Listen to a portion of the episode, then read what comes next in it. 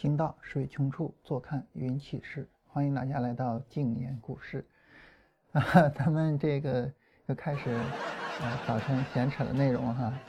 嗯，今天呢，跟大家把这个专业投机原理的呃，就是第一篇的最后的部分跟大家聊完它。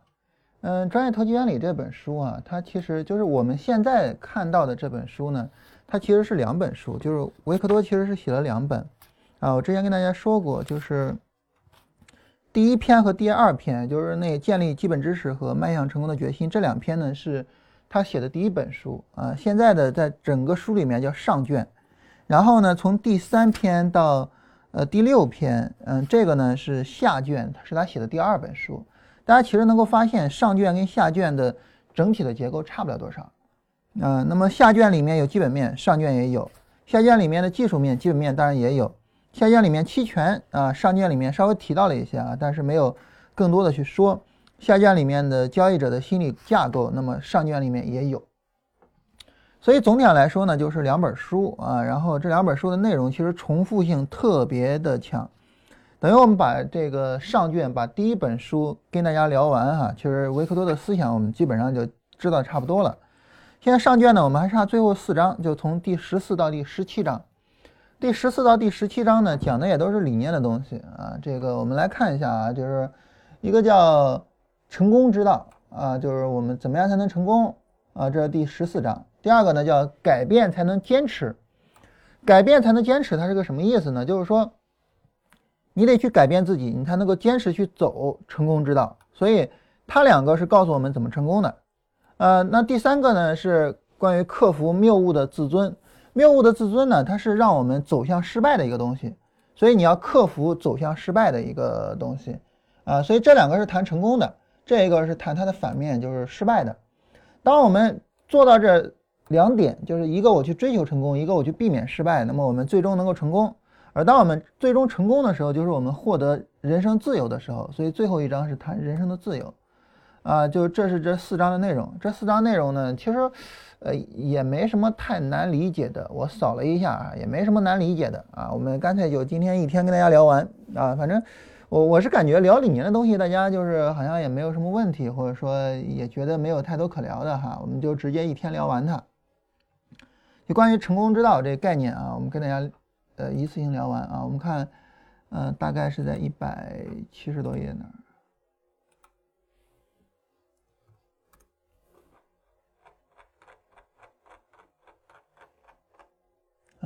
那么，呃，维克多所认为的成功的必须的条件啊，包括自信心，然后动机和决心，包括知识，包括我们去热爱工作等等的啊。然后，呃，我们具有这些，我们就可以去努力，可以去奋进，然后我们可可以去这个追求自己想要去追求的东西啊。就是这些呢，是我们走向成功所必须的。嗯，然后呢，嗯，当然这些对于每一个领域都很重要了，但是对金融会更为重要一些，啊，然后，当然，呃，维克多就对比了一下，就是那些我们去热爱自己的工作的人和这个不热爱自己的工作的人，啊，然后我们去做这种对比，嗯，前两天我也跟大家聊过，就是，呃，我们说这个我的家庭，呃，家庭和梦想它不是矛盾的，家庭和不顾一切的追求成功才是矛盾的啊！我们借着那部刚上映的电影来跟大家聊了一下，呃，那么在这里其实我们还可以再聊一个话题，就是工作和梦想是不是矛盾的？我们前面聊就是家庭和梦想不是矛盾的，那工作和梦想是不是矛盾的呢？就我有我的梦想，但是呢，我又不得不去做我的工作，然后去赚那个生活的钱，他们是不是矛盾的呢？有意思的是。这两个呢，其实也不是矛盾的，为什么呢？因为说白了，有一个很重要的事情，这个很重要的事情是什么呢？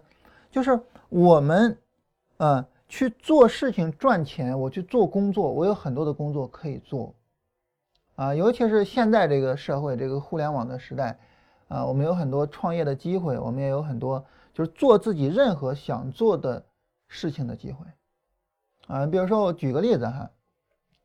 前两天呢，就跟孩子聊天啊，就是谈这个钱这个事情，啊，我说这个我们大家都要去赚钱嘛，啊，然后当然你作为一个小孩子，你也要去赚钱啊，你也有有你想买的东西啊，你想买，但是爸妈不给你钱，不让你买，你就可以赚钱，你赚了钱你就可以自己买啊，啊，再比如说有一次我们去吃饭，啊，然后呢，嗯，吃完饭他妈妈说我觉得这个不太好吃，然后小孩子就讲说我觉得很好吃，我还想再来。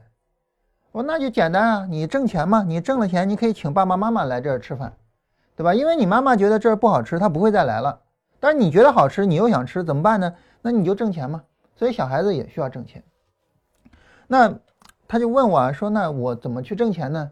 啊，我说咱们这样啊，咱们先不考虑挣钱的问题，咱们先考虑什么问题呢？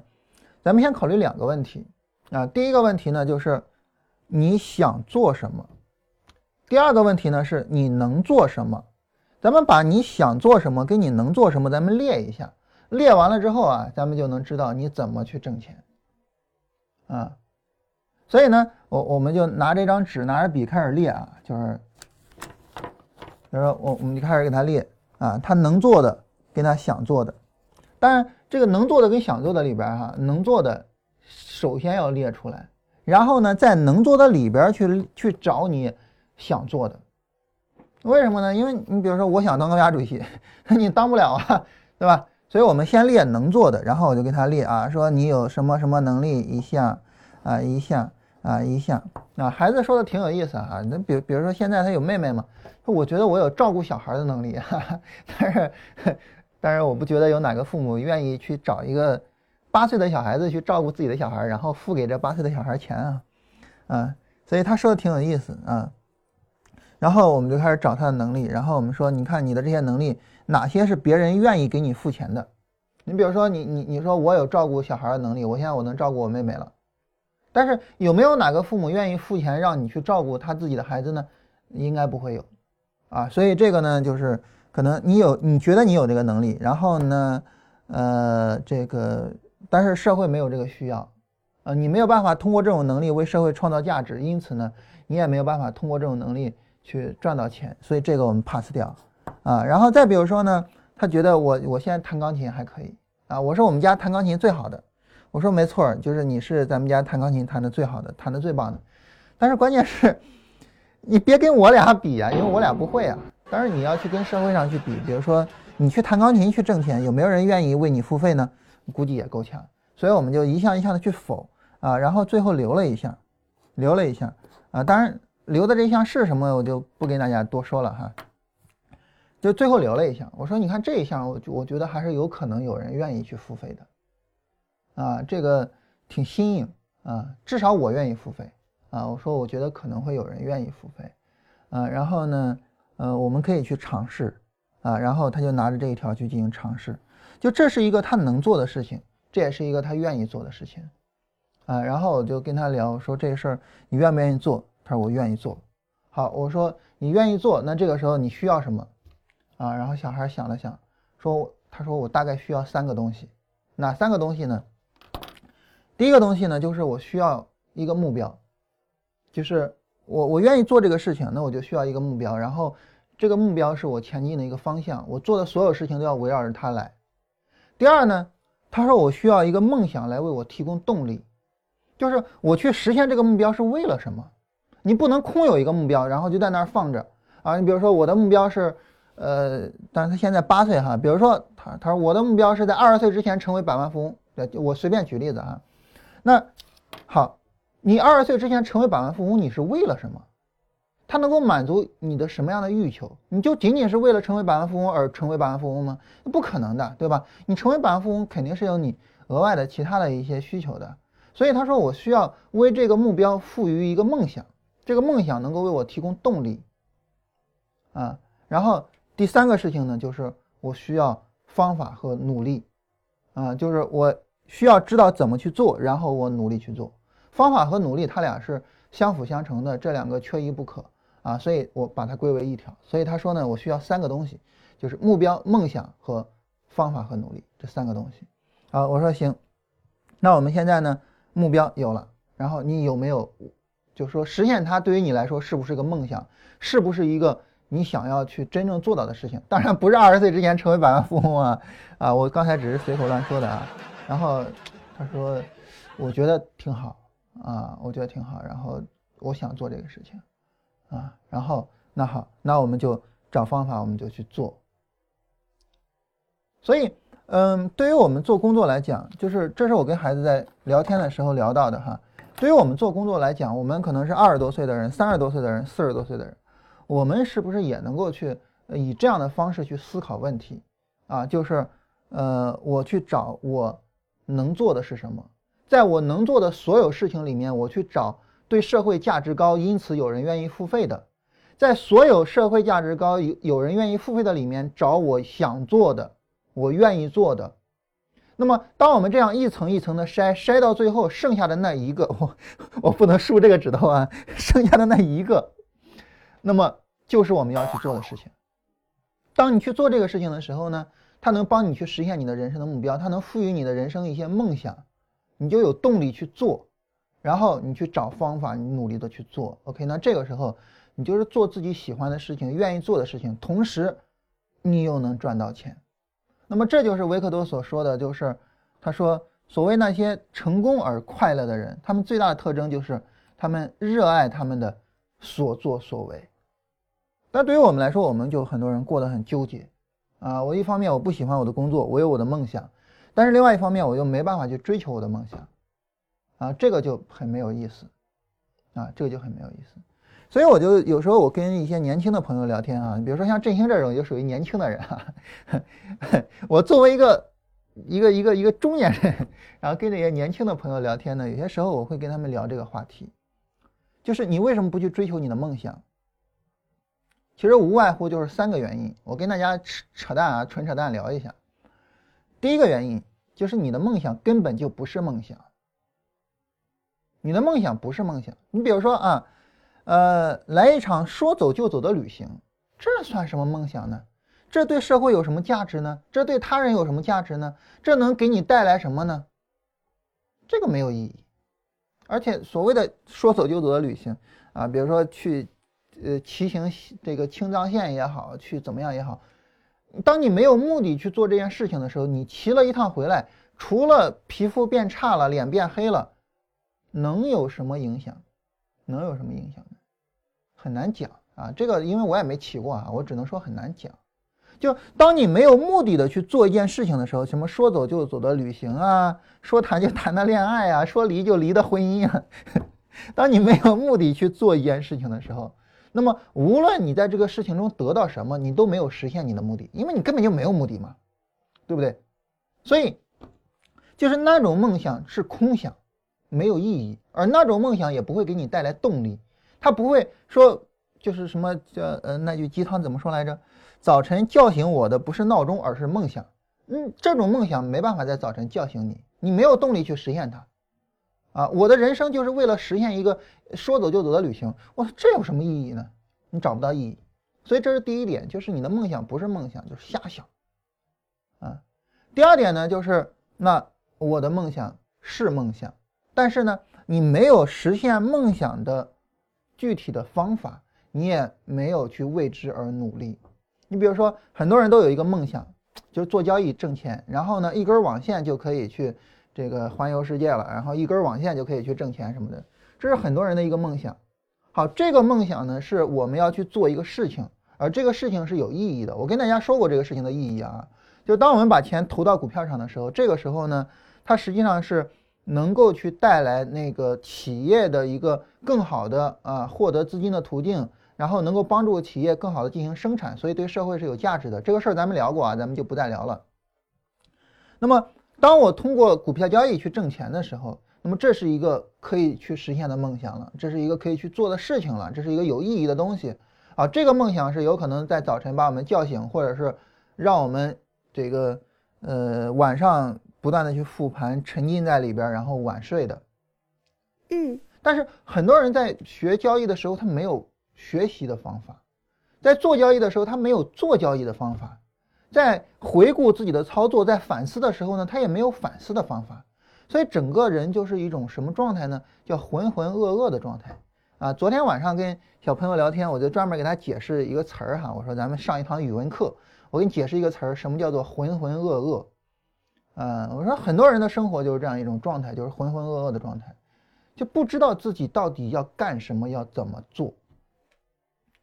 所以这个时候呢，我们需要知道，就是我要怎么去学习，我们需要知道我要去呃怎么做交易，我要需要知道我怎么去反思，怎么样去不断的去成长。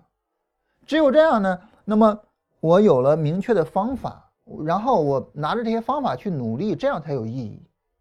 啊，很多时候我们跟大家讲技术的时候，大家会比较兴奋；聊理念的时候就，啊，但是我觉得理念很多理念非常重要。你比如说像学习，啊，我们跟大家讲怎么去做深度学习，怎么去读一本书什么的，啊，比如说做交易的方法。昨天我们做了一个，就是对跟直播会客难和交易技巧课内部做了一个直播啊，昨天下午。然后我跟他们讲，就是说我跟大家做直播，我跟你们讲技术方法，但是。重点的不是我讲的技术方法，而是这个技术方法背后所蕴含的理念。我跟他们强调这个，就这才是学习技术的一个好的思路。你不是说我学了一个技术就是一个技术，如果你学了一个技术就是一个技术，你的技术就是散乱的，而且那么就这些东西。但是如果说你学一个技术，你对它背后的理念认知也很清楚，那么这个理念可以指导无数的技术，那么你就拥有无数的东西。啊，所以这是学习的时候的一些非常值得重要的东西。那在这一块上呢，就是呃，我觉得我们要有相应的这个理念和方法。啊，最后在反思上，就是你一天这这交易做过来了，做过来了之后，你怎么去做反思？很多人写交易笔记，很多人写什么？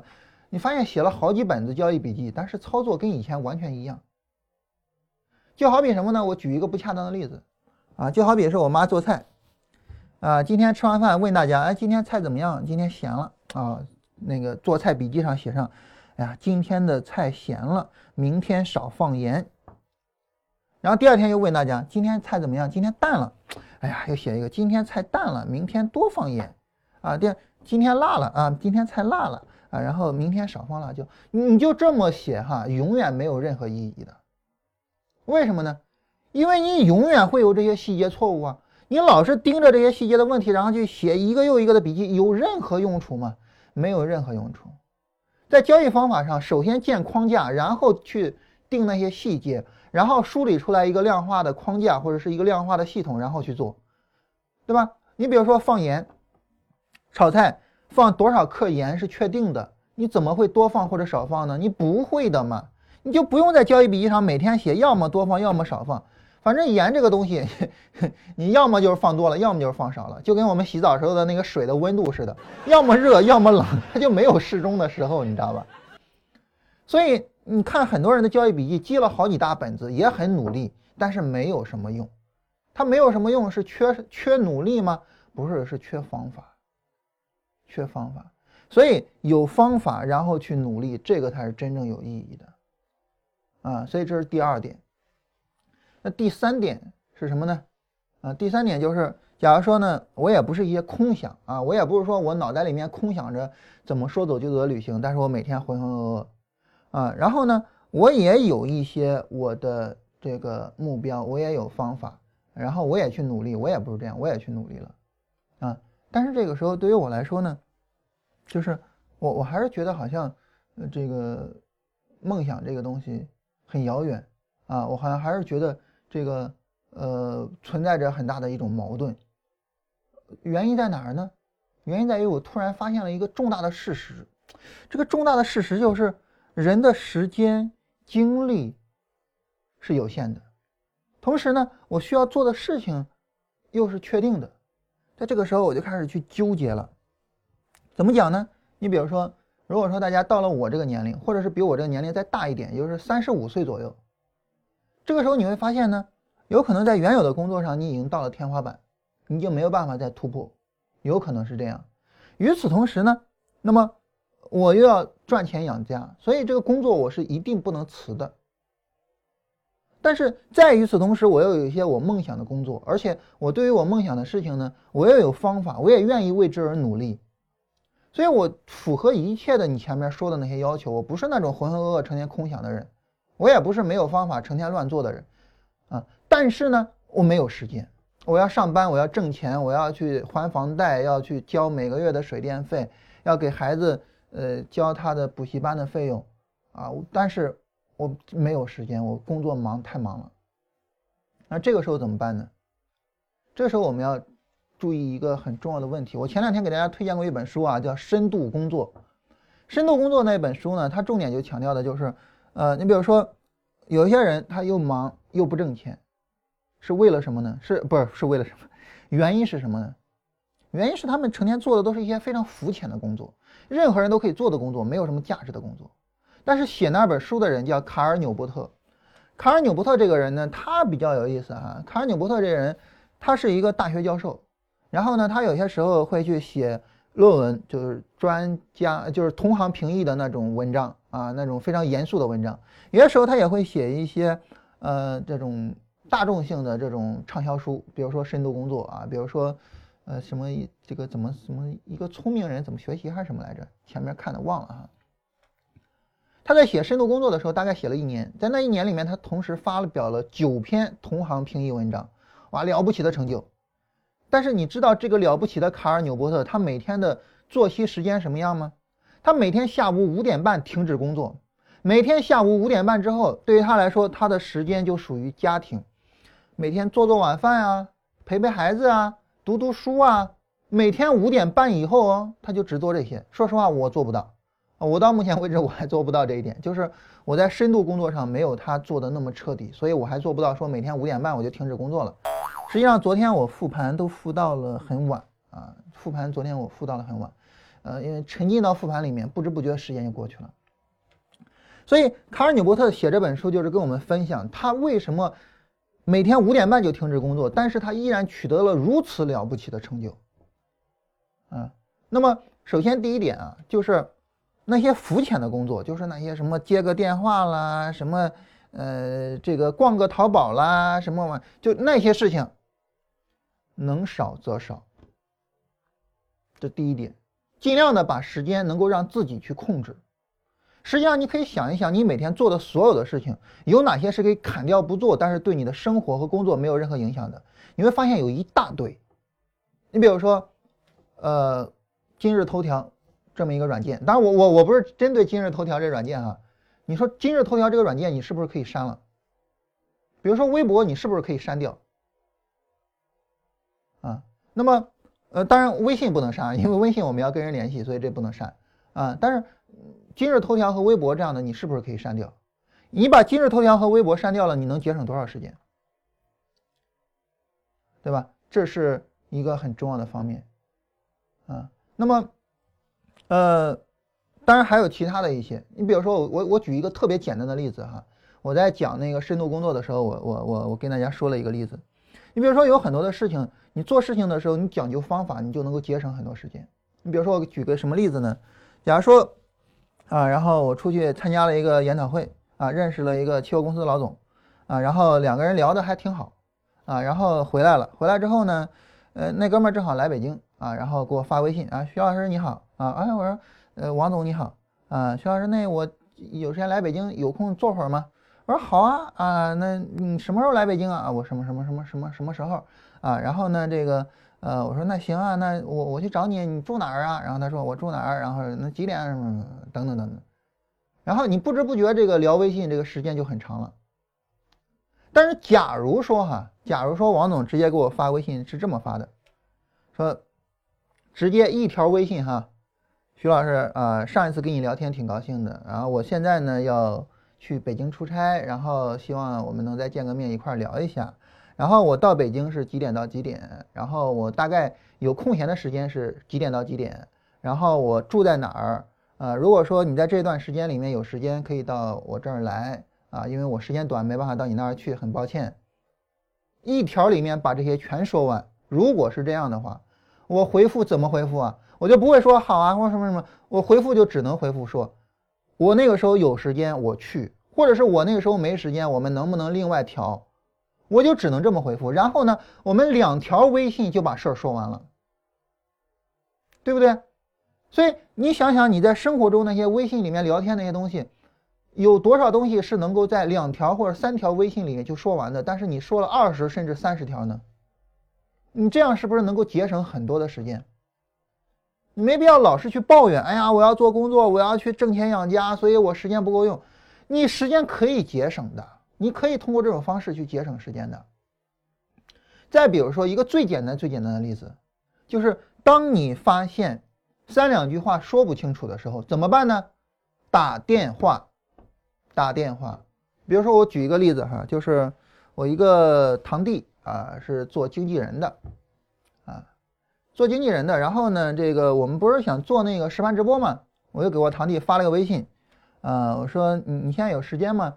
啊，我想问你一个事情，啊，就是我们现在做这个节目呢，我们想去做一个实盘直播，啊，然后大概就是做一种类似这个纪录片的那种形式，或者是就是首先我们做直播哈，然后。直播我们要剪辑嘛，大概剪辑成纪录片的形式。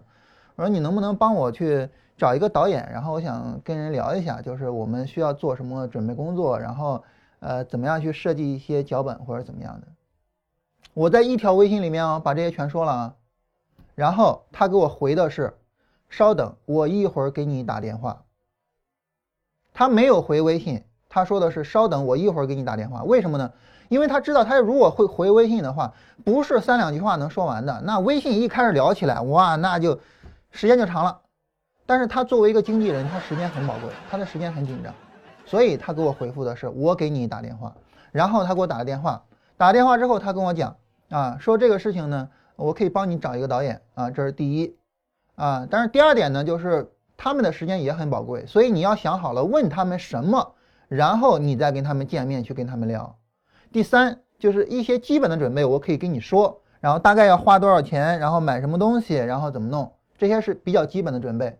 第四，啊，对于一个脚本来说，这个是比较专业的事情，这个就不能再就说不是你能做的，也不是导演能做的，他另外还有相关写脚本的人，所以这个事儿你不要把它想的太简单。所以他跟我说了这些，就是大概两三分钟把这几点就说完了。说完之后，他问我说：“你现在准备怎么办？”啊，我一想，我说那就这样吧，我就你就帮我找一位导演，我跟人聊一下，然后向人请教一些问题，然后我们就不整那么复杂了啊，我们自己整一些简单的。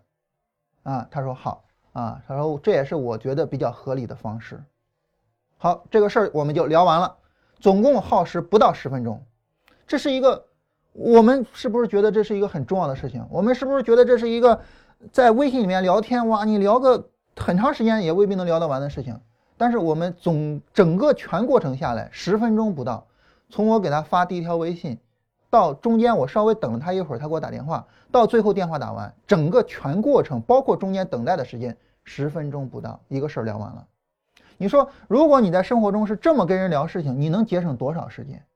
然后你跟我说你的时间节省不下来，你没有时间，怎么可能？啊，怎么可能？对吧？所以这是第一点，就时间永远不是问题。第二点，保持专注。怎么讲叫保持专注呢？就是当我需要去学习的时候，当我需要去读书、需要去这个呃复盘的时候，我需要去专注。但是你想，如果说我平时就是啊没事儿就逛个淘宝啊，没事儿有五分钟闲工夫，哎呀五分钟也看不了啥书，五分钟就刷个今日头条吧，啊啊，然后呢？嗯，比如说我我跟那导演见面，然后我到那儿人还没到，大概得等个十来分钟，等十来分钟刷会微博吧。就如果说你平时生活中都是这种各种分心、各种什么，当你需要去学习、需要去复盘的时候，你马上进入一个非常专注的状态，你觉得可能吗？你觉得你能够实现这种，就是这样的一种情况吗？没有任何可能的。你平时已经是散乱习惯了，对不对？所以我们应该怎么办呢？我们应该在任何时候保持一种专注的状态。比如说导演还没来，还有十十分钟时间，这十分钟我干嘛呢？这十分钟我思考，我要怎么跟他聊，我需要跟他说什么，能够尽快的表明我们现在的状态以及我们未来想做的事情。那么他能够给我什么建议？这些建议我怎么去给他反馈？我对这个建议有什么想法？你能不能花这十分钟去思考一下？再比如说，我在便利店等着去结账，然后一个排的长长的队伍，大概需要五分钟时间。这五分钟我干嘛呢？掏出来手机吗？不掏手机。这五分钟我去思考一下，我现在正在思考的那个问题。比如说啊，假如说我想个什么问题呢？你比如说小绿柱金叉进场的筛选吧，我就在那儿思考一下，琢磨一下，啊，然后小绿柱金叉进场，我应该怎么怎么怎么办？就是你有一点空闲的时候，你比如说我在楼下遛狗的时候，当然我家里没狗哈，呃，就是说你比如说你在楼下遛狗的时候，你是不是可以想一想小绿柱金叉怎么筛选啊？或者是你工作需要一个报告，这个报告呢你需要写给老板，然后呢？每次事到临头了，你去写报告，搞得自己手忙脚乱，好像自己啊时间就老不够用。但是你在楼下遛遛狗的时候，你能不能想一想，哎呀，这个报告我应该怎么写呢？你能不能在时刻的时候保持一个专注力，把所有的精力放在重要的事情上呢？我说的重要的事情包括你现在的工作，它能够帮你赚钱养家，包括跟家人的互动，比如说陪陪孩子，比如说像我。跟孩子去聊，你有哪些能力？你的哪些能力是别人愿意为你付费的什么的？比如说在家里面做饭、打扫卫生、做做家务。比如说我们未来的成长，啊，我要去做交易，我要作为我的一个梦想的事情，我要去实现它。这些是重要的事情。刷刷微博、刷刷朋友圈、刷什么，那些不重要。我跟大家说过，这手机我不怎么用的，啊。我我是一个就是被时代抛弃的人，啊，不怎么用手机的。这些事情是你可以做的。当然你说那我没有梦想，我就浑浑噩噩过就完了。你你说的那么麻烦，那你浑浑噩噩没关系啊。我说的这些是给有梦想的人说的，就是你有梦想，你要去实现，但是你又觉得你工作忙，你没有时间，你怎么怎么怎么办？怎么办呢？就是我说，就是你时间永远是能挤得出来的，然后你要时时刻刻的保持专注。是前面两点了哈，我们再说第三点，最重要的第三点就是，你不要以为我们能够非常专注的努力工作啊，一天二十四小时我能努力工作个，比如说十几个小时，这是不可能的。我们保持极度专注的状态去工作，一天撑死了四个小时，普通人啊撑死四个小时。你要说你科比啊，凌晨四点起来就呃能够看到洛洛杉矶的星空啊，那那那比较特殊。对于一个普通人，你每天专注的工作能有四个小时就可以了。而如果说你非常专注的去工作，你比如说你不跟人聊天，不逛淘宝，不刷微信，不看新闻，甚至你不起身去沏一杯茶，就专注的工作，四个小时足够你把所有的跟工作相关的重要的事情。啊，接电话之类的那些乱七八糟的不算啊，跟工作相关的重要的事情，以及跟梦想相关的重要的事情，足够你把它做完。甚至你有可能能够跟卡尔纽波特似的，每天下午五点半，当然还是那句话，我还做不到啊，这话我说的有点不要脸。就每天下午五点半我就不工作了，我就开始陪家人，我就开始读书，我就开始给自己储蓄，给自己充电。你甚至能够做到这样，啊，当然我我还做不到哈。啊所以就是，你不要觉得说那个时间啊，我一定要挤出来大段大段的时间，然后我再去做这个事情。我要准备的一切都很充分了，哇，我有无数的钱，然后呢，我可以不工作了，我可以专心去研究交易。那个时候我再去做交易，我才能把交易做好。那那不扯淡吗？你有无数的钱还做什么交易啊？对不对？嗯，所以就是。当我们时间永远是能挤得出来的时候，当你保持专注的时候，当你专注的情况下，你的大脑最多能够让你工作四个小时，然后它就没办法再保持专注的工作的时候，这种情况下，你看，大脑就非常暖心的为你提供了一个解决方案，就是你每天你能挤出来一两个小时去看交易的事情，就足够了，就足够了。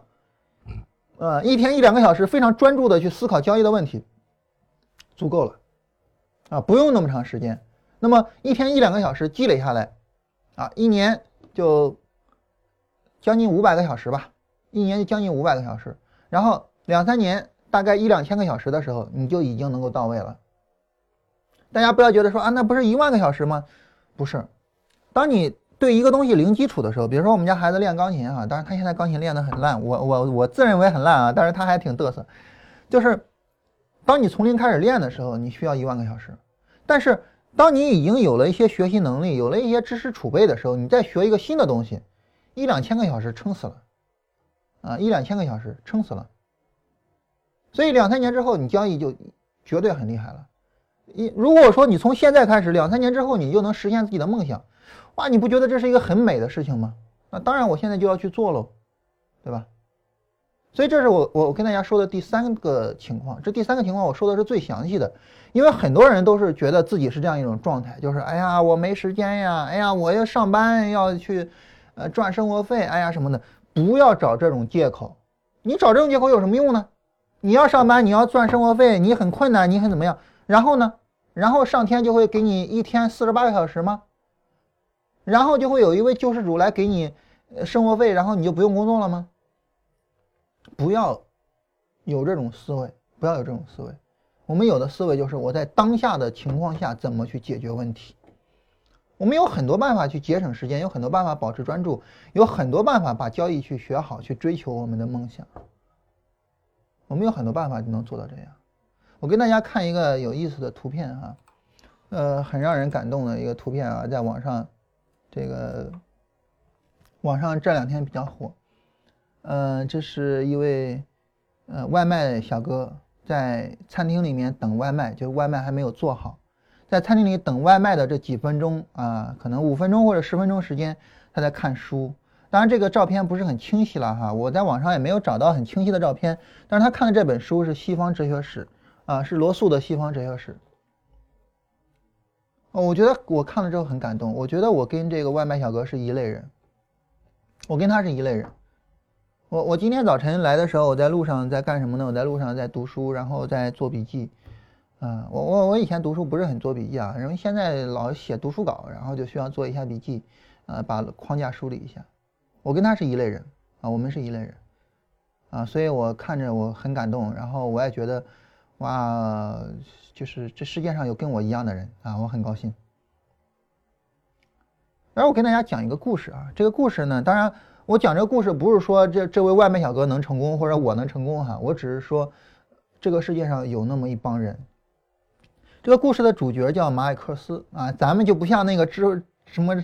这个这个知音或者什么似的，讲完故事了再说啊，他就是谁谁谁啊，就是所谓的他就是体，呃，这马尔克斯的故事啊，我们知道是写那个霍乱时期的爱情和百年孤独的那个人啊。顺便说一下，我个人更喜欢霍乱时期的爱情啊，纯粹是个人的一个偏好。呃，他呢，就是那个时候，嗯，也是特别穷啊，然后呢，嗯，他就。当然就想着去写一个自己的一个伟大的小说，啊！但是你说，这个世界上哪有那么容易的事情？说你又写小说，你又挣生活费，你又去什么呢？没那么容易，啊！所以他也需要去工作，他也需要工作。他做什么工作呢？当然做记者，啊，记者写稿子嘛，啊，然后呢，嗯。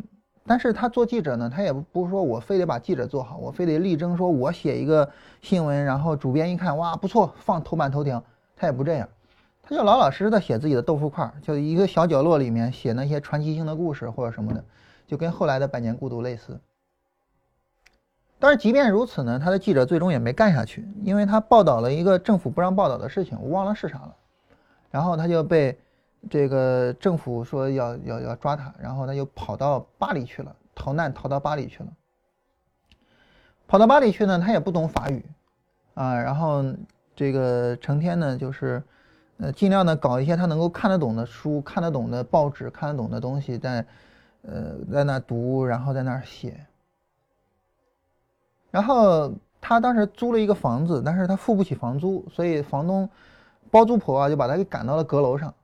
赶到了阁楼上呢，但是这个，呃，他依然付不起钱呀，所以包租婆就想把他给赶走，但是呢，包租公呢就没有把他，就是包租公就说不要把他给赶走，所以包租公跟包租婆他两个人就成天吵，成天吵架，成天吵架。但是你说他俩吵的是什么呢？马尔克斯也不知道，因为他俩是用法语吵的，啊，就好比是你用，呃，比如说你到上海去工作，然后你在上海租房子，然后。嗯，包租公跟包租婆用上海话吵架，你一个外地人可能也听不懂他说的啥，就也听不懂嗯，但是就知道他俩在因为他而吵架。呃，然后后来呢，马尔克斯这个写出了《百年孤独》啊，功成名就。有一次呢，他就回到了巴黎，然后找到了那个他当年租的房子。那个时候包租公已经去世了，然后他就问那包租婆说：“当年你俩这吵什么呢？对吧？就是你，反正我知道是因为我吵的，但是我听不懂你俩说的啥。”包租婆呢就说：“说我觉得呢，你这个人啊，不挣钱啊，然后呢特别穷，你交不起房租，我想把你赶走。”但是呢，包租公就坚持不把你赶走，为什么呢？包租公说这么一句话，他说：“看人要看神，就看一个人的神，不要看一个人的外表。你看一个人的外表，就是他他交不起房租，他穷困潦倒，啊，他穿着一个破旧的衣服什么的。那你要看一个人的神。他说：我觉得这个人的神很好。马克思就奇怪啊，说。”那包租公怎么看出来说我这人的神很好呢？他说包租公是这么看的，就你想哈，一个人穷困潦倒，衣衫褴褛，但是呢，他依然在看书啊，对吧？他依然在读书啊，啊，他依然在看报纸啊，他依然在啊，所以这个就非常了不起。啊，这是马尔克斯的故事。当然，我我不觉得那外外卖小哥能成马尔克斯，或者是怎么样。但是，我觉得当一个人有这个神的时候，当一个人的神不倒的时候，这个人怎么他过得不会太差？你说我送外卖怎么样呢？我靠我的劳动力挣钱啊啊！然后我我这样的话，我没有任何对别人的亏欠，我对这个社会做贡献，我挣的每一分钱都是我应得的。难道不好吗？与此同时，我又有一个非常丰富的内心世界，难道不好吗？所以，哪怕说我成不了马尔克斯，我就是一个爱读西方哲学史的外卖小哥，我已经很幸福了呀。所以，当一个人有神的时候，那么这个人，我我我还是那句话，就是当你开始追求你的梦想的时候，你就已经成功了。梦想这个东西不能用成功与否去评价。但是我们很多人，我觉得就是总是在抱怨。我我不知道为什么，就是很多人总是在抱怨。很多人总是在跟我讲：“你看我到底要不要辞职？你看怎么样？你为什么要辞职啊？你稍微把时间管理一下，你就能够有大把的时间。你一天最多最多也就能够集中精力四个小时，你何必有那么多的时间让你去浪费呢？你即便是辞了职，一天二十四小时都可以待在家里。”你最多最多也就是集中工作四个小时啊，那你另外的二十个小时你干嘛呢？对不对？所以没有必要辞职嘛，没有必要去抱怨嘛。就像那个外卖小哥似的，哪怕有五分钟的时间，我也要沉下心来去做我愿意做的事情。你说这种情况下，你能把事情做差了吗？不可能吧，不可能吧。所以从这个意义上来说呢，就是我们说三种这个追求梦想。啊，但是没有实现的人，我们给他做一下分类。第一种呢，是不是真正的梦想啊？就是白日梦。第二种呢，就是有梦想，但是没有方法啊，但是也没有足够付出努力。第三种人就是，我觉得我老没有时间，我觉得怎么怎么样的。最后一种我们说的特别详细，因为最后一种人是最多的。我希望大家都能够有自己的梦想，我希望大家都能够实现自己的梦想。为此呢，我们需要去有足够的自控力去控制自己去追求。啊，就像我们家孩子说的似的，啊，我们对于每一个人来说，我们需要三个东西：第一，我们要有自己的目标；第二，我们要有一个梦想，啊，当然这个梦想跟目标它俩是不可分割的；第三，就是我们方法和努力。有了这三个，我知道我要去哪里，然后我有动力去哪儿，然后我又有方法，我又能够努力的往哪儿走。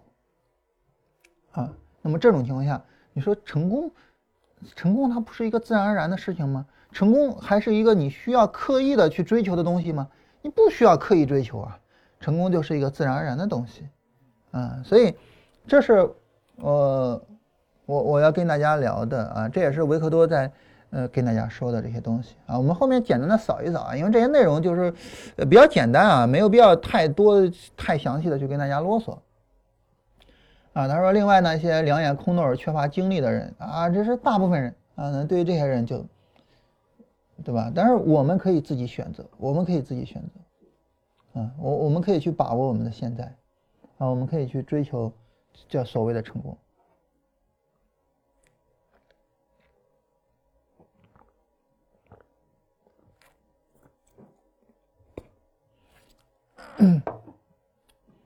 嗯，你比如说这个后面他谈到了关于钱这个问题啊。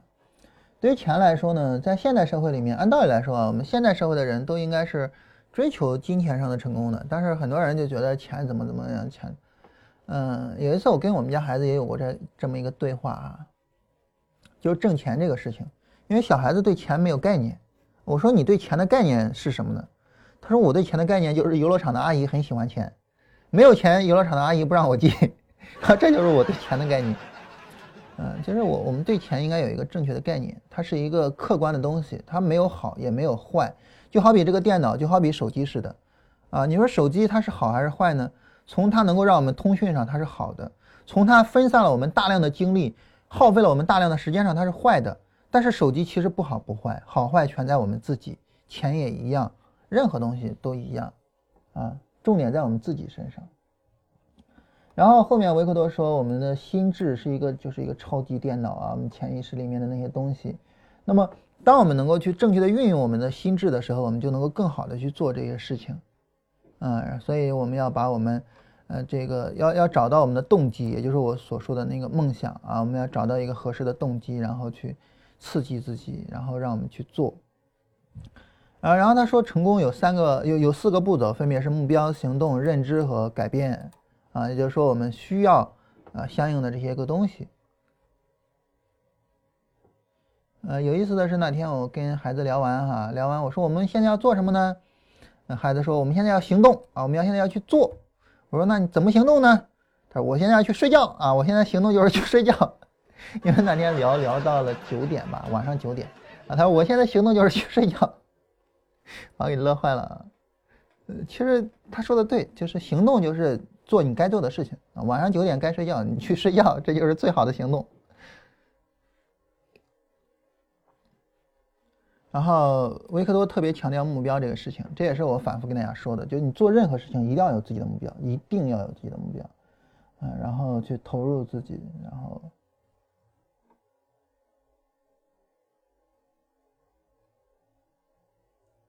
这些其实我我觉得每个人都能够去理解啊，我们可说的并不多。下一章，下一章说改变才能够坚持啊，我们要呃更好的调整自己的心智运行的程序啊。你比如说，对于很多人来说呢，是盈利代表着快乐，亏损代表着痛苦，所以他们呢不断的追求盈利，避免亏损，结果亏损越来越大。但是如果说我们调整心态为遵守交易守则就快乐，违背交易守则就痛苦。那这个时候呢，我们就会有更多的盈利，尽管我们没有追求盈利，啊，所以就是我我们要去改变，要去调整我们的心态，调整我们的心智模式，啊，这是一个非常重要的方面。另外，呃，维克多又强调了关于信念、关于价值观的问题，这是他上一章，呃，上上就是我我们昨天聊的内容，他已经去强调的东西。然后运用我们的身体啊，就是保持一种身体好的状态。就是其实身体的状态和心理的状态是相关的。你有一个很差的身态，很难有一个很好的心态啊，所以很重要这个东西。啊，包括很多成功学也会去强调这个方面。嗯，比如说我举一个简单的例子哈，就是在成功学的训练上的一个例子，就是当我们是这样的一种姿势的时候。或者是这样的一种姿势的时候，你是一个向内收的状态，这是一种自我保护的状态。这种自我保护保护的状态意味着我们有不安全感。然后我，所以你比如说，当你需要去做一个演讲，当你什么的时候，然后你这样，比如说你在等待着你去演讲的时候，你这样或者这样，你在演讲的时候可能就表现不会很好啊，因为什么呢？因为你在担心，因为你在向内收，因为你不愿意去，呃。对外的去去去去扩展自己，但是反过来，另外的一种状态就是这样的一种状态，啊，或者是这样的一种状态啊，这个博尔特喜欢这样啊，博尔特跑步的时候，最后那几步是这么跑，跑完了之后是这么来，啊，就这样的一种状态就是一种向外的状态，这种向外的状态给人的暗示就是我去拥抱外界，那么这种拥抱外界呢，就能够嗯更好的去跟外界沟通。所以当你需要去演讲的时候或什么的，你比如说你在演讲之前，啊，比如说你先到卫生间，然后你保持这样的一种状态，保持五分钟，不要动，保持五分钟，然后你去演讲，跟你这样一种状态去演讲，区别会非常的大，啊，所以我们的身体状态其实对我们的心理状态会有影响的。呃，所以，我我们应该保持一个很好的身体状态，这个是，呃，然后要去做运动啊什么的。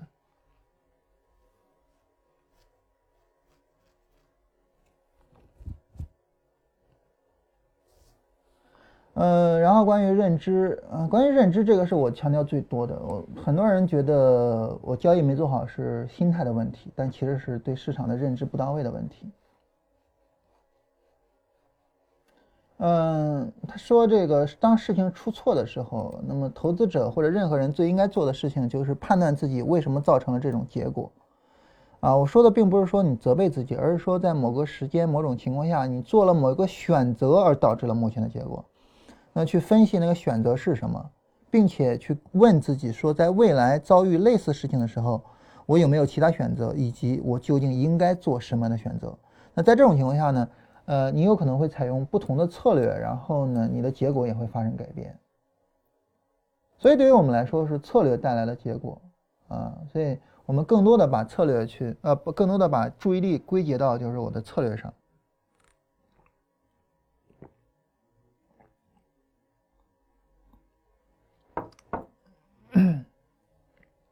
然后这儿还谈了关于犯错、关于亏损、关于犯错，嗯。利弗莫尔说：“这个我不介意犯错，嗯，但是我不愿意处于错误之中。就是犯错是可以接受的，但是犯错之后需要去反思，需要去调整等等的。嗯，对于我们来说，就是呃，我刚才提到我们去做那个交易笔记，交易笔记其实，嗯，就是从整体上去进行反思。嗯，另外错误这个东西啊，其实每个人都会犯错，犯完错你去调整就可以。”嗯，只有一种人不会犯错，就是他什么都不做。什么都不做的人就不会犯错，但是什么都不做的人也不会有好的结果。啊，所以犯错其实是一件好事情。而最好的就是我们生活的一个当今的社会哈。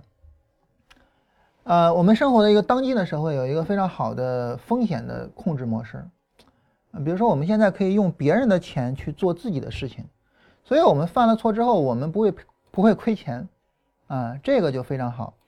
那这种情况下，我们就更更可以去犯错啊，我们就更可以去犯错。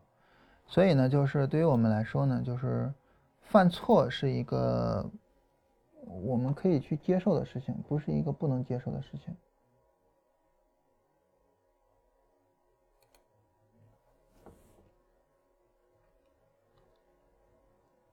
啊，然后维克多这儿强调了专注。啊，专注是我们刚才跟大家聊的一个东西，啊，然后对于专注来说，就是你要时刻保持专注，而不是说我平常非常散漫，但是当我需要专注的时候，我马上就能专注，这个是不太现实的啊，这个是不太现实的。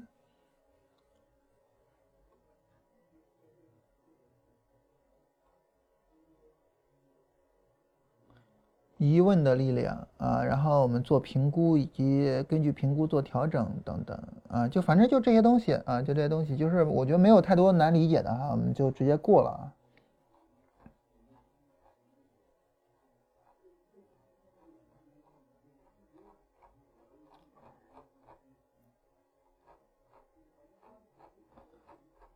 嗯，我们进入到下一章，就是关于克服谬误的自尊。前面两章是讲怎么去成功的啊，克服谬误的自尊是讲怎么避免失败的。因为当你有谬误的自尊的时候，你会带来失败。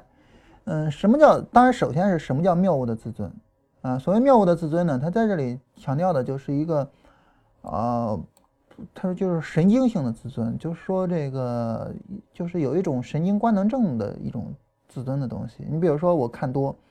我就是看多，无论怎么样，我就是看多，啊，然后当它上涨，我就觉得哇，我我这这个这个这个我的看法对了，然后我就好像就就是自尊心就有了或者怎么样，啊，然后这样我们叫死多头嘛，对应的是死空头啊。当然对死多头和死空头，你要按照他们方式去做交易，那么就肯定就死了嘛，对吧？肯定就死了。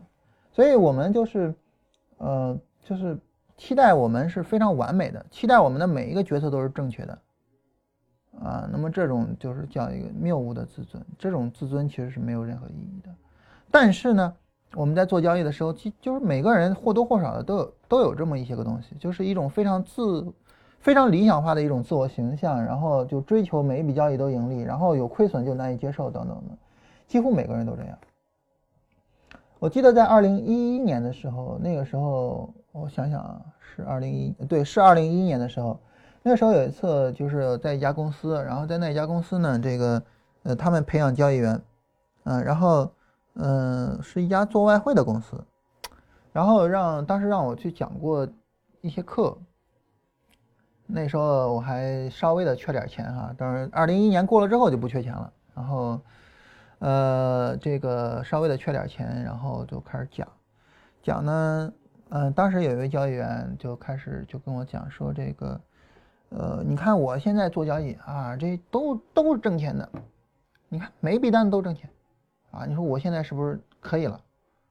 然后我看了一下他的交易，当然每笔交易都挣钱，从事后的角度，但是有一些是。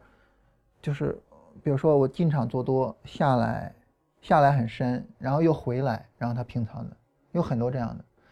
我我说你的交易其实非常危险。我说我看你的交易，我不看你的结果，我看你的过程。你你经历这样的过程，你就非常危险。结果过了没两天啊，一夜之间爆掉了，一夜之间，因为外汇是会爆仓的嘛，一夜之间爆掉，所有钱全赔光。在那一晚上，他做了二十多笔单子，为什么呢？做了一笔单子之后暴跌，暴跌，一开始扛扛扛，扛到最后扛不住了，平仓，平完仓他就想赚呀，我得把刚才那个亏损给赚回来呀，所以又进场又做，又进场又做，一晚上做了二十多次，然后账户没了，一点都没了。第二天见到他的时候，满眼血丝，所以。就是这种谬误的自尊所带来的危害特别的大，特别的大，啊，这非常的重要。所以这儿就是，呃，我我我们都会有一个非常理想化的一种自我的形象，这种非常理想化的自我形象是我们必须得破除的。所以我永远在跟大家讲，就是我从来不跟其他老师似的，就是说什么我掌握了市场的真谛，你们跟着我就行了。我不会去塑造一个非常理想化的自我，我我不会去塑造这个东西，啊，那么。嗯，我跟大家举一个，再举一个我们家孩子的例子啊。这个今天聊他聊的比较多啊。我我我我举例子，经常比较喜欢举自己身边的例子，因为我不是自己身边，其他人我也不知道哈。有一次我们家孩子做一个演讲啊，做一个演讲，然后呢就是演讲说我的父母。我们家孩子聊了一特别有意思的事儿啊，他说，嗯，就是我发现我身边的大人他们都有一种焦虑。一种什么样的焦虑呢？就是对钱的焦虑，啊，但是呢，他说我的父母就从来没有因为钱而焦虑过，啊，这是一个我觉得让我特别开心的事情，所以他就是他说我演讲今天我演讲的主题就是我的父母没有焦虑啊，然后就后边就开始他说的那些东西，嗯，然后他结束之后我就开始跟他聊，我说其实父母不是没有为钱焦虑过，而是从你记事儿开始。没有为钱焦虑过，但是我们也为钱焦虑过，每个人都为钱焦虑，啊，然后但是我说焦虑呢，也不是说只有坏处的，啊，焦虑有些时候它也会有好处，因为它会刺激你去思考，你不焦虑，你就不会因为它而思考。你比如说，你从记事开始，你没有因为钱而焦虑过，那么你对钱的认知就没有那么深刻，啊，那是我们第一次谈钱，就是那是我跟我们家孩子第一次谈跟钱的事情，因为我我我以前也不知道。他居然能够发现他身边的大人，很多大人因为钱而焦虑啊！这事儿我以前不知道。自从他那一次演讲结束了之后，我才知道原来他对钱已经开始有感触，所以我开始跟他谈钱的事情。就是我不但但不会跟大家去塑造一个完美的我的形象，我会跟大家暴露我的所有东西。我也在孩子身边，我也是这样，我也会跟孩子去暴露我的。这些东西。我也不会跟他讲说你父母就是非常完美的，你父母就没有焦虑，你父母就很好，不是这样的，嗯，所以就是我们要去主动的去破除这个东西，但是我们很多时候呢，我们希望去维护这个东西，啊，然后一有了什么事情，我们就就是不如人意的事情，我们就愤怒、就焦虑，甚至羞愧或者怎么样，其实没有必要啊。所以这是一个非常重要的一个方面。这个事儿，我觉得谬误的自尊这个事情呢，我觉得不仅仅在交易上，在我们其他的工作上和生活上，我们也应该去破除。所以这一段内容，维维克多讲的这一段内容，我还是蛮希望大家能够自己好好看一下的，啊，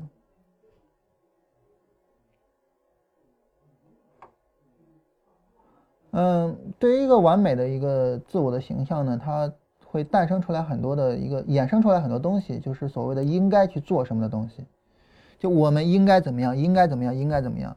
当我们去想应该怎么样的时候，我们对自己有这种要求，我们自然而然就会有焦虑。啊，那么当我们去要求孩子你应该怎么样，应该怎么样，应该怎么样的时候，孩子也相应的会有焦虑。比如说，关于内向和外向，我们就会觉得内向是不好的，外向是好的，然后我们就要求孩子一定要外向，一定要跟人相处，一定要怎么怎么怎么。然后你这样要求的多了之后，这个孩子他就会很焦虑，他连他内向他都不知道该怎么去内向了，最后这个孩子就丢掉了自我。嗯，所以最后就像那个邯郸学步那个人一样，就是。所以，就是不要有那么多的，就是关于完美的一个追求。我们最应该做的是我们自己，啊，包括我们对孩子，孩子最应该做的也是他自己，所以不要有这种完美的追求，就是不要有这种“应该”这两个字。这个世界上没有应该，这个世界上只有合适和不合适，没有应该和不应该，啊，这是一个非常重要的概念。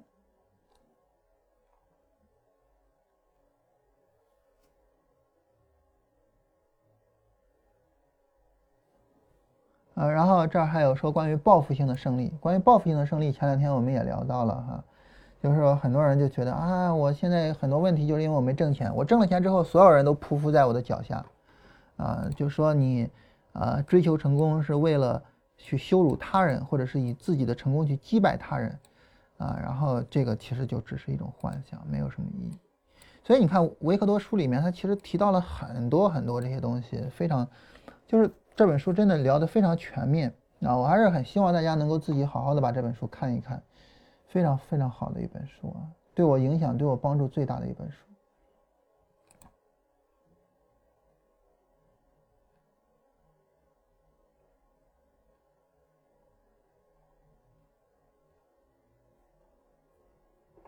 然后这儿还提到了一个事情，这个我觉得也是。我们聊救世主思维的一个非常重要的一个方面，他说就是叫神经性的请求权利，啊，就是他企图获得一种例外的权利，这种例外的权利是他独有的。什么例外的权利呢？就是他有权利不受任何限制去做生活。比如说，呃，很多人说，那老师说我我觉得你的这个写的文章或者什么的挺好。啊，但是呢，呃，有些是我不需要的，有些是我需要的，你能不能整理一下呢？我的妈呀，这个世界上有任何人会专门为你而写一本书吗？怎么可能啊？但是你为什么会提这样的要求呢？很莫名其妙。而且你觉得对你没有用的，它就没有意义吗？那未必啊，对吧？所以我们很多人都会有一些这种，就是我去要求别人去做一些那种非常不可思议的事情的这种东西。就是这种救世主思维，我希望一个救世主能够下来满足我的一切需要，啊，这救救世主其实也很为难啊。你比如说，我我我我我希望振兴这个好好干活，然后救世主来了啊，然后让振兴好好干活，呃，振兴希望，哎呀，我希望我的活再少一些，救世主说啊，那让你活再少一些，然后我说我希望振兴再好好干活，救世主就疯了啊，救世主上吊自杀了。所以就是没有什么意义的东西，啊，所以这方面聊的，我觉得还是蛮值得好好去看的哈。聊的非常透彻，然后，然后这儿他区分了真正的自尊和谬误的自尊。真正的自尊是一种成就感，它来自于达成自我实现过程中建立的价值；而神经性的自尊是一种虚幻的成就感，它达成于一种或数种内部指令。嗯，然后我们应该追求的就是真正的自尊，也就是我们去实现自我，在实现自我的过程中，我们获得一些东西。这是关于谬误的自尊这一块儿，嗯，这块内容我觉得真的直指我们每个人身上很多的一些非常差的地方，啊，每个人身上都会有的一些问题。最后就是关于追求自由，关于自由这个东西，其实我们首先应该去做定义，什么叫自由？就是我我我，当然我们去追求成功，我们避免失败，我们最终所追求的就是自由嘛？对吧？但是我们需要去定义什么叫自由，这是一个很有意思的事情。就是我发现我们很多人在讨论问题的时候呢，我们会讨论问题，但是我们很少去定义问题。比如说，我举一个例子，就是前两天有人在呃交易技巧课的群里面分享了一篇文章，那篇文章就是，嗯，就是。大概是这么个意思，就是你追求高成功率的那些人，最终没有获得稳定盈利，而不追求高成功率，啊，追求高盈亏比的人，最终获得了稳定的盈利，就是这样一篇文章。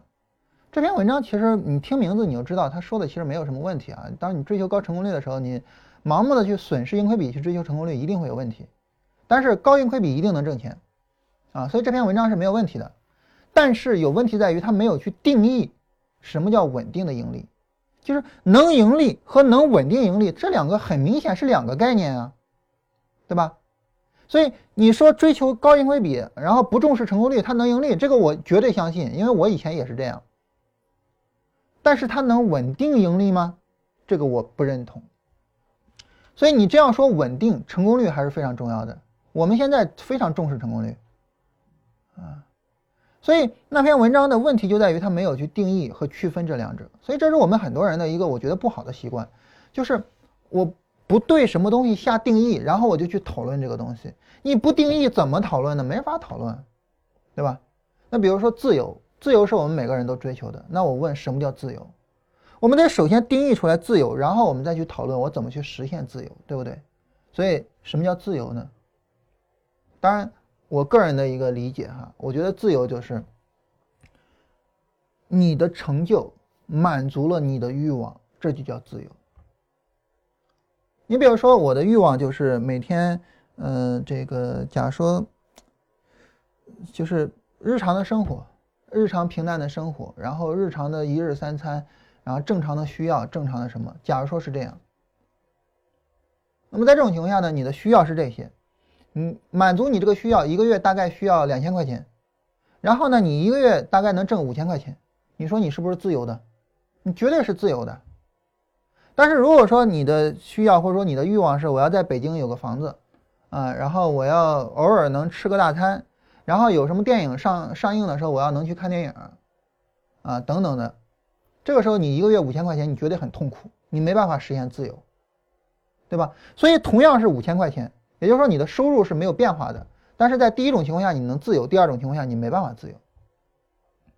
所以对于我们来说呢，自由它不仅仅体现为说我财务自由，我就是我挣很多钱，还有很多人写文章，在中国要实现财务自由，至少需要一千万或者至少需要五千万，哎，这不扯淡吗？你还是没有去定义自由啊。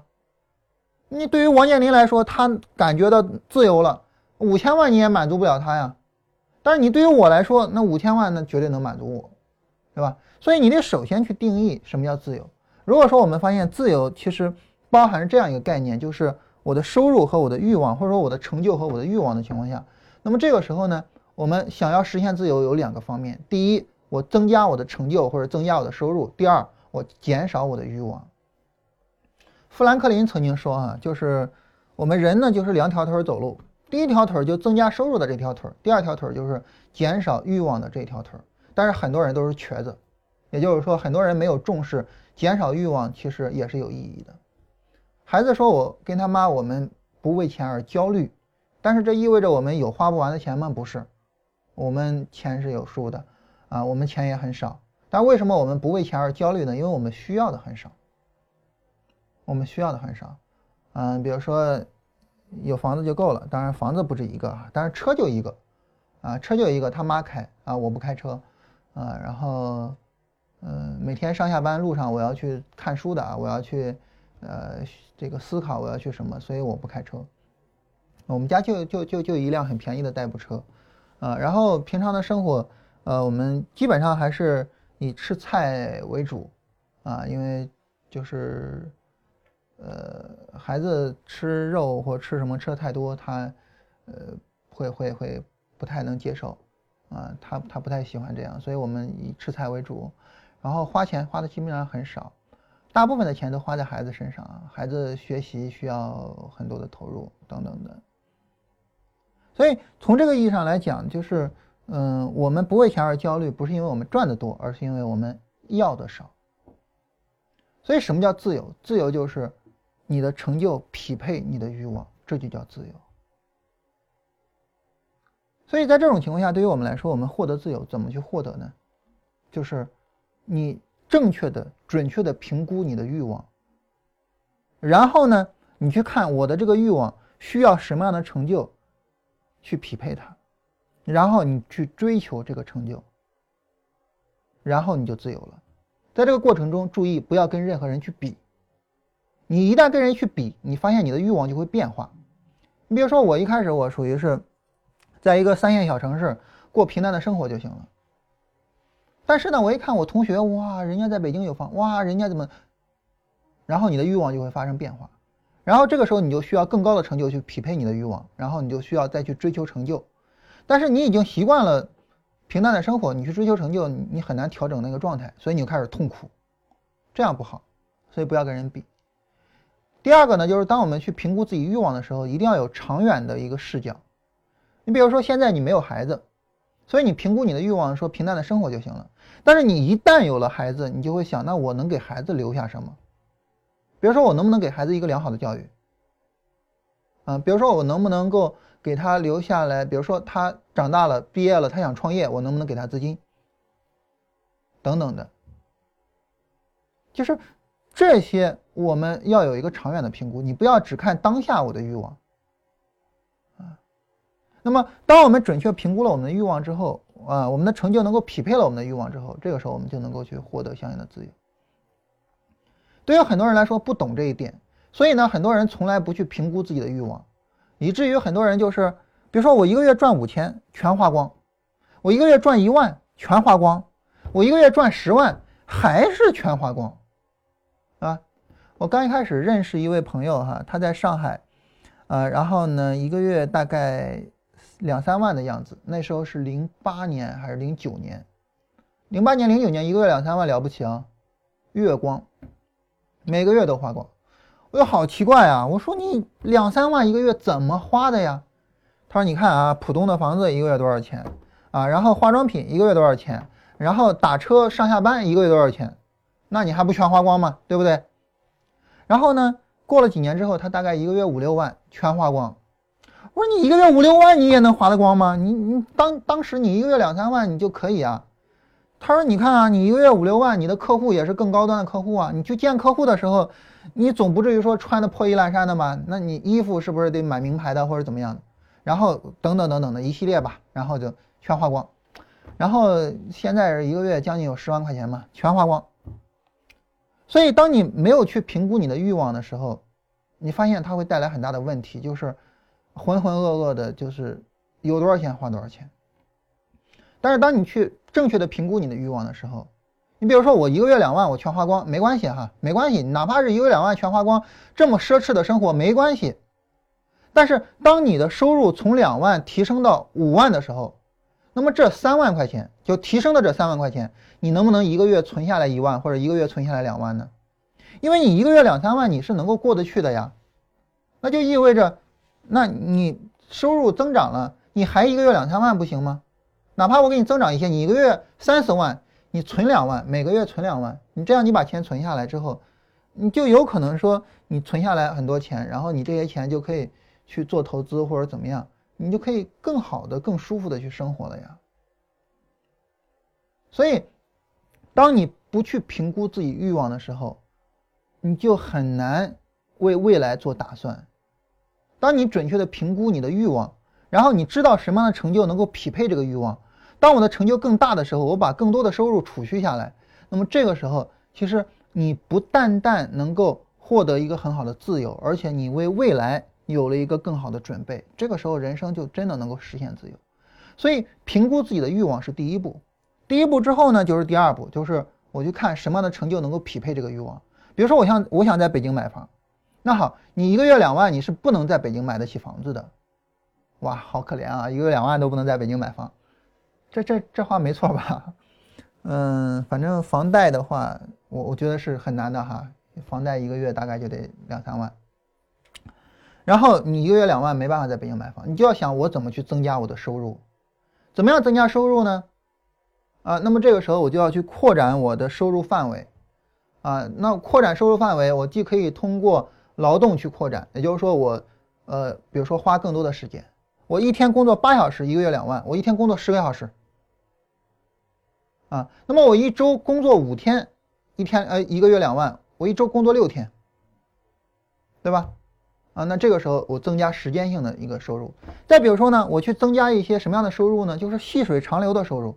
我举个例子，就是我们那个二十四堂交易技巧课，二十四堂交易技巧课，我们现在已经录完了很长时间了啊，但是那每天都在给我来钱啊，啊，当然来的钱不多了哈，因为我们粉丝不多啊，买我们节目的人不多，但是他每天都在来钱啊，你能不能去找一些这种？你做做完了放哪儿，然后每天就都能来钱的事情呢？那么如果说你能找到这样的事情，那么它给你带来的收入就是稳定而长有的。我们说细水长流，其实对于收入来讲，细水还是粗水无所谓，长流最重要。然后你就能够提升你的成就，提升你的收入。啊，当你提升你的成就，提升你的收入之后。你的欲望不变啊，然后你就能满足你的欲望，然后你就能够获得自由。所以就是获得自由就这样一个过程啊。我跟孩子他妈，我们现在觉得没有这种焦虑，自由谈不上吧，至少没有什么焦虑，生活过得挺好。原因就在于对于我们来说，我们的欲望跟我们的成就，是基本是匹配的啊。当然，随着我父亲病了，随着我什么呃家里这个一些变故啊，我们现在花的钱更多了。啊，然后，呃，会有一些超出这个预期的情况啊，但是还在可控范围内，所以我们没有太多的焦虑。啊，所以对于我们来说，就是评估欲望，然后评估我应该实现什么成就，然后去追求，这个是最重要的一个事情。好了，我们总结一下我们今天聊的啊，今天我们聊的特别多啊，这个维克多的内容，还有我自己跟大家瞎扯的内容啊，特别的多。那么总结一下的话呢，就是如果说大家说，哎，你看讲你今天讲成功之道，那你告诉我怎么算成功呢？啊，然后呢，我们跟大家聊一下理一下啊，我把我刚才的逻辑重新梳理一下。第一，什么叫成功？获得自由就叫成功。怎么获得自由？就是当你的欲望和你的成就匹配，你就获得了自由。那么这个时候你要做的第一件事情就是去评估自己的欲望。真诚的去评估啊！你想在北京买房，你就写上我想在北京买房。尽管你觉得这个，哎呀，好像很不可思议，但是你就写上，没关系，你就写上啊。评估自己的欲望，然后呢，当你欲望评估之后，你去看我当前的成就和我的欲望是否匹配。不匹配，我需要提升成就。提升成就，那这个时候怎么去提升呢？我需要需要去成长，需要去扩展自己的能力。那么这个时候的成长和扩展能力，我一定是非常明确的一个目标。一个非常明确的梦梦想，非常明确的目标，然后我去努力去实现它。如果说我们觉得啊，我现在又要工作，又要去追求这些啊，没有时间，我没有精力，那么这个时候使用正确的方法去管理自己的时间，把大量的时间腾出来去追求自己的梦想，然后在任何时候保持专注去追求自己的梦想，不要老去看一些新闻，不要什么了啊，你无论是知道还是不知道。一些新闻，这个具体我就不举例子了哈，因为我一举这些新闻的例子，大家就会觉得你这个人怎么这么没有社会责任感呢？这么重要的新闻，你你你都不知道，这对吧？好像不合适，但其实你知道了又能怎么样呢？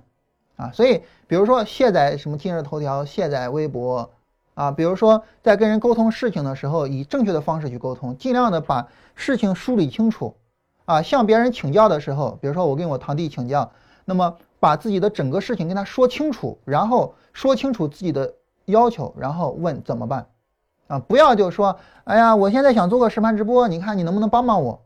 我操，我怎么帮你啊？对吧？你跟人说清楚啊，所以这样尽可能的去节省时间，然后保持专注，然后每天有几个小时能够去追求自己的梦想就足够了，甚至每天一两个小时绝对足够了，啊，然后在这儿有咱们一位。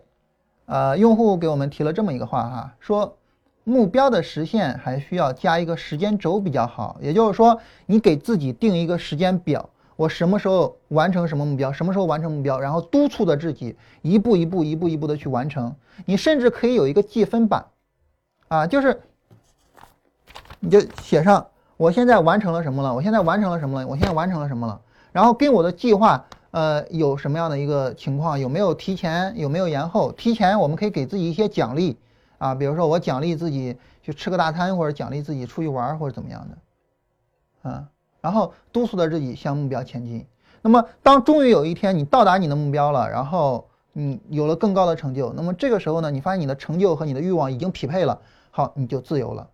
但是注意，注意，就是我说的，在定欲望的时候，不要跟别人比，以及呢长远的视角去看你的欲望，不要你达到这个成就了之后，你的欲望又提升了，那这个时候你永远不自由，啊，永远不自由。就好比是。啊，我渴了，我就想喝水，喝了水之后啊，行了，满足了。但是你过一会儿，你还是会渴的呀，对不对？所以这个时候，你你不断的去提升欲望，不断的去满足欲望，这个时候永无止境。就是你一定要准确的评估欲望，这是第一步，后面所有的都为它服务，好吧？这就是我们今天跟大家聊的所有的关于成功之道的东西。这样呢，关于专业投机原理的第一本书我们就聊完了哈。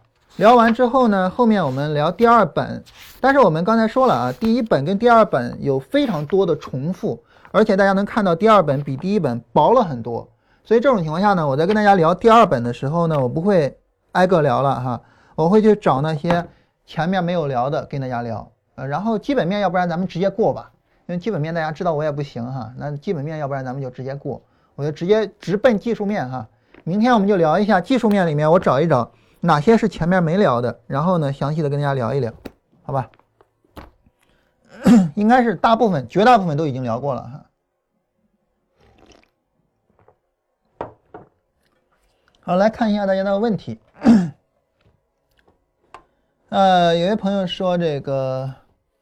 啊，我没有过多的炒股的朋友啊，就加了一个群，估计有三十三个人。但是我一定要尽自己的微薄之力传播你们的理论和理念，啊，非常感谢这位朋友哈。这个呃，推广的成绩不重要啊，重要的是有这份心啊，太感谢了。第二位啊，三零零三六七东方网力，三零零三六七东方网力。啊，这种走势的股票为什么要买呢？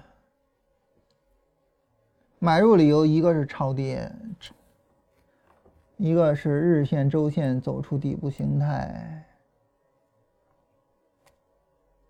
超跌就会涨吗？超跌有些时候会涨，有些时候不会涨啊，就像薛定谔的猫似的哈，你不知道它到底涨还是不涨。超跌转强，它才会涨。超跌不会涨，超跌转强才会涨，这一句话非常重要。所以我们要永远做那些比较强的股票。啊，超跌不会涨，超跌转强才会涨。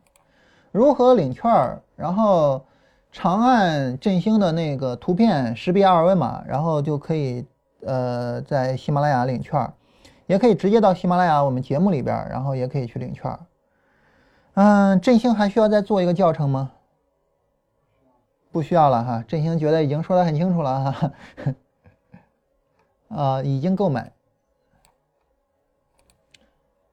呃，购买的话可以加一下振兴的 QQ，然后加到群里面啊。包括十二月五号我们要跟大家做那个直播啊，这样比较方便。啊，说最近带着自己的交易系统复读了一下缠论啊，惊喜的发现缠论和涨跌轮换互相解释、互相补充，真正感觉到了交易的美感，啊，终于找到了能够盈利的方法。原来大钱都藏在高周期里，哎呀，反复跟大家强调啊，终于有人领悟到啊，大钱都藏在高周期里面。我跟大家举一些例子啊，就是我最近老复盘嘛，比如说我们来看一下创业板指数的成分，你比如说，嗯，你按照周线去看的话，你看。我我们我们简单的我我我简单的跟大家过一只股票啊，我们按照周线去看，然后你发现在这儿有一个买点，当然这个买点就没怎么涨了哈，然后后边就一路下跌一路下跌，然后呢，啊在这儿有一个买点，周线啊周线在这儿有个买点，你看，是吧？然后，呃，再比如说，呃，我记得是乐普医疗哈，乐普医疗这个就比较典型一些。看下跌，这儿有一个抬升，这儿其实是一个买点，当然这个买点从十二涨到了十六，百分之三十多，这个涨幅不算大。对于做长线来说啊，大周期的大钱不算大。然后一路下跌，一路下跌，一路下跌。你看第一次底部抬升出现在哪儿？出现在这儿。然后第一次底部抬升出现的时候是将近五块钱吧，五块钱，然后涨到二十八。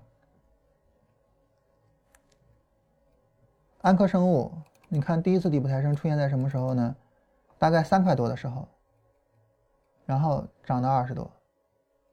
第一次底部抬升啊，出现在三块多的时候涨到二十多，所以要做这样的交易啊。当然，我我我我并不是说大家要做这么大级别哈，但是我的意思就是大家还是应该去做这种比较大周期的交易。短线其实也好做，呃，短线其实也好做，但是。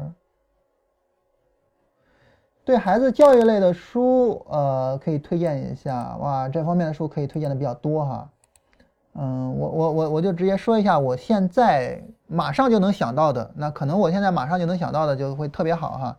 首先，之前跟大家推荐过一个叫《小狗钱钱》的一个书，呃，这本书是讲关于钱的啊，小孩子培养这个理财意识的，我觉得特别好，这本书可以看一下。啊，然后关于育儿的书，孩子教育类的哈，叫《育儿基本》，啊，这是两位北大的博士呃这个毕业生写的，哇，特别好。还有一本叫《好妈妈胜过好老师》，啊，这本书也很好。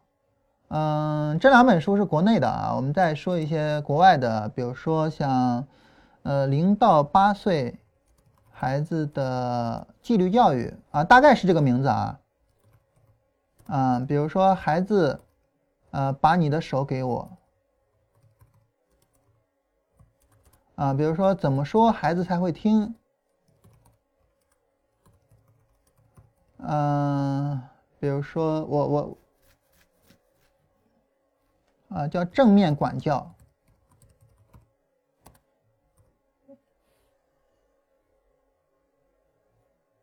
嗯，然后。如果说孩子是内向的话，如果孩子比较内向，可以看一本叫《内向孩子的潜在优势》啊，这是我瞬间能够想起来的几本书啊，呃，非常的好。这我我我我觉得每一本书啊，我都能给评到九分以上啊，然后我觉得都非常好。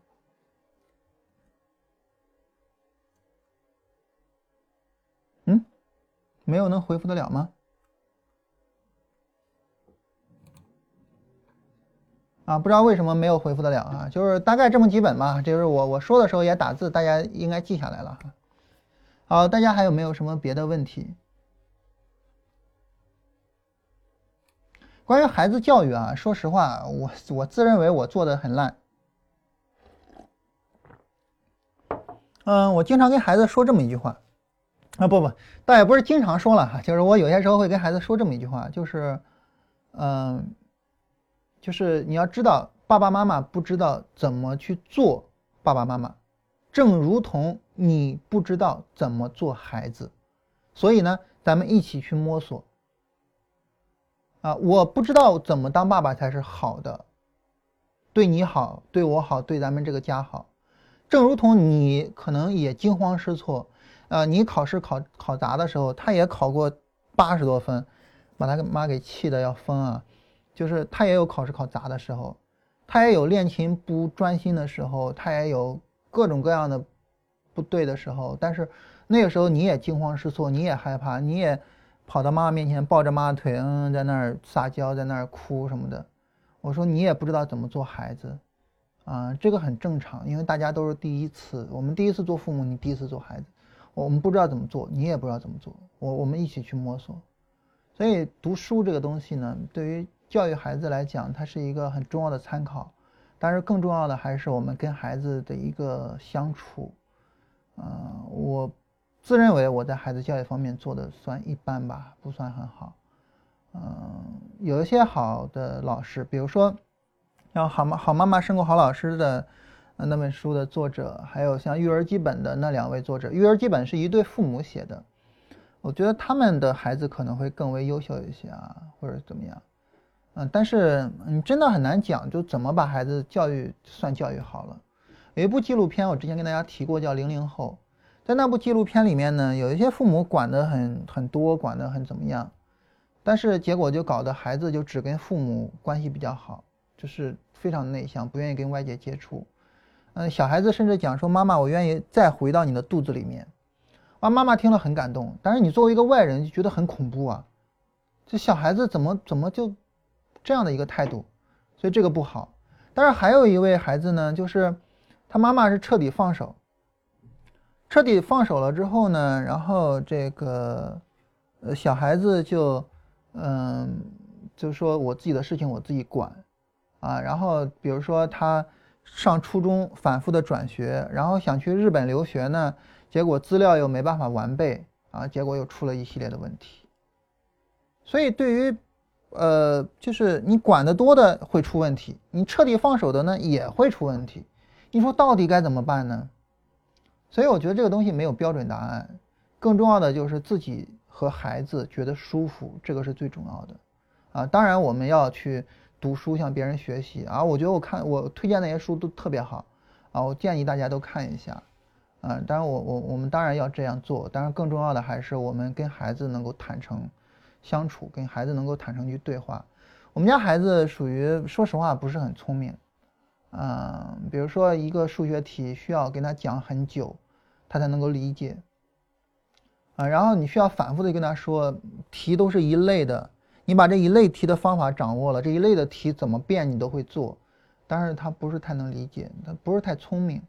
嗯，但是孩子他是一个，我们家孩子不知道为什么他非常的外向，嗯，然后所以他跟人相处相处的特别好，包括跟我们相处，就是他无论遭遇什么样的挫折，考试考得不好也好，我们说了他也好或者怎么样，几分钟之后他马上就变得又特别的快乐，啊，所以这一点让我觉得特别的好，就是，呃，学习成绩未必多好，但是性格特别好啊，这个让我觉得特别好。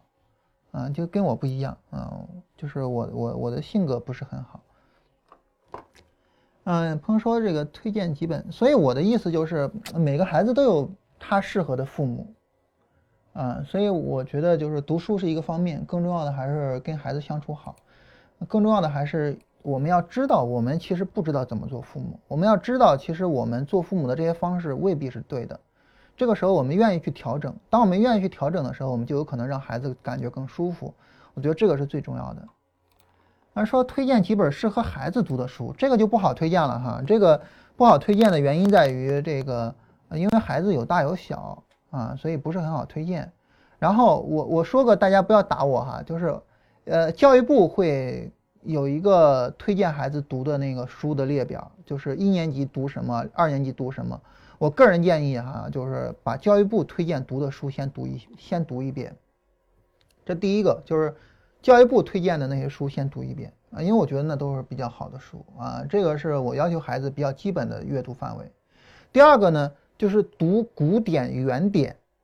个人建议啊，哪怕你读得很慢，读古典的原典，比如说《论语》啊、《中庸》啊啊，然后老子啊，比如说《红楼梦》啊。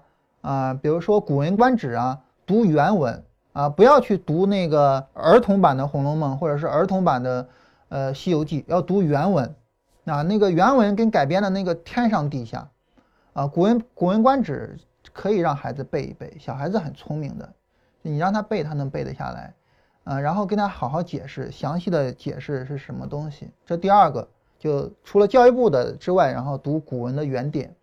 第三个呢，我个人建议读一些社科类的书，嗯，比如说有一本书叫《给孩子写的哲学书》，我忘了名字了哈，我搜一下，嗯。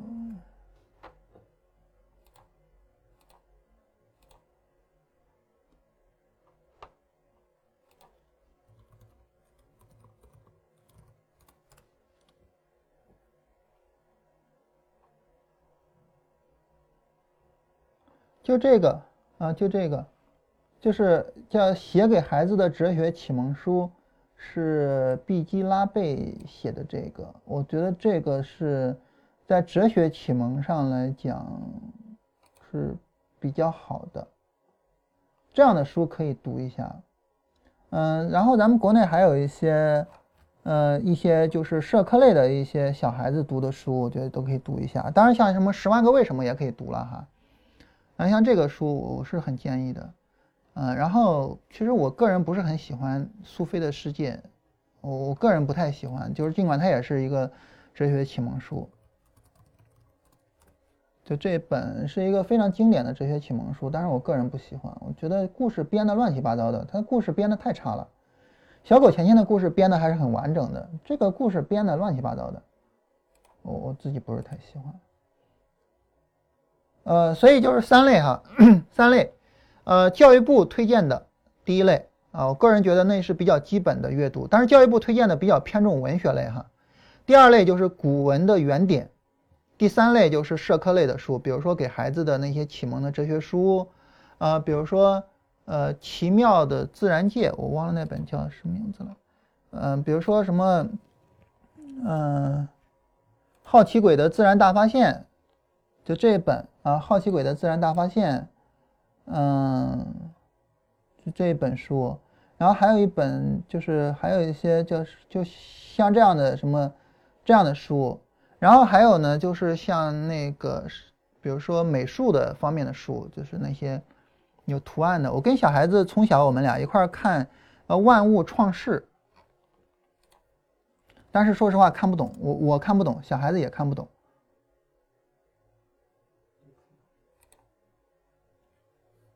呃，这个都是图片啊，但是说实话我看不懂，小孩子也看不懂，我们就看着玩儿啊。然后他特别喜欢那个恐龙。啊，所以看那个，呃，有有恐龙的那那那那那几个是看的最多的，反复的看，啊，这个里面全是图片，啊，然后万物创世里面全是图片，而你看那个书，哇，需要太深厚的那个就是知识功底，所以我搞不了，我我我我我搞不了，然后小孩子也搞不了，就看着玩儿，啊，可以看一下，然后我刚才想说的是，嗯。就是吉米·哈利的这一套书啊，就是万物聪慧且奇妙，我就看过这一本，我觉得特别好。嗯，这样的书小孩子看不懂，你可以跟他读，因为因为还是那句话，我不知道小孩多大哈，嗯，这这个这个取决于孩子有多大啊，我会跟小孩子去去讲，就是这样的东西。嗯，这个他的这一套。这一套应该都挺好的，但是我只看过这一本，啊，我觉得特别好。你看，你看一下标题，你看这些标题，其实你就发现其实挺适合小孩子的，对不对？然后我们家孩子最喜欢的一本书特别有意思，叫《吹牛大王历险记》，这是这是他最喜欢的一本书，啊，他自己成天看，看了跟我讲，他他特别喜欢这本《吹牛大王历险记》。这本书是我小时候，我上四五年级的时候，那时候八九岁吧，我我八九岁的时候最喜欢看的一本书。然后我当时跟他讲嘛，他讲了之后，他特别好奇，然后就买了一本。所以就是孩子有大有小，所以我也不好不好推荐。反正就这么三部分，就这么三部分。教育部那个我觉得还是比较基本的啊。就大家很多人可能就觉得教育部那帮人，那那那他们那是有什么？其实你发现，就是无论是教育部推荐的书，还是小孩子的语文课本里面的那些东西，都是最好的，都是最好的，都最基本的。比如说我们高中语文背的那些古文，你把那些古文背下来，真的你的学就是语言功底不会太差，啊，所以这些是比较基本的，好吧？那我们今天扯淡就扯这些吧，哈，今天是纯扯淡了哈。明天呢，我跟大家看看这本书的第二本里面的技术分析的内容有哪些是前面没讲的，跟大家聊一聊。啊，今天咱们就到这儿吧。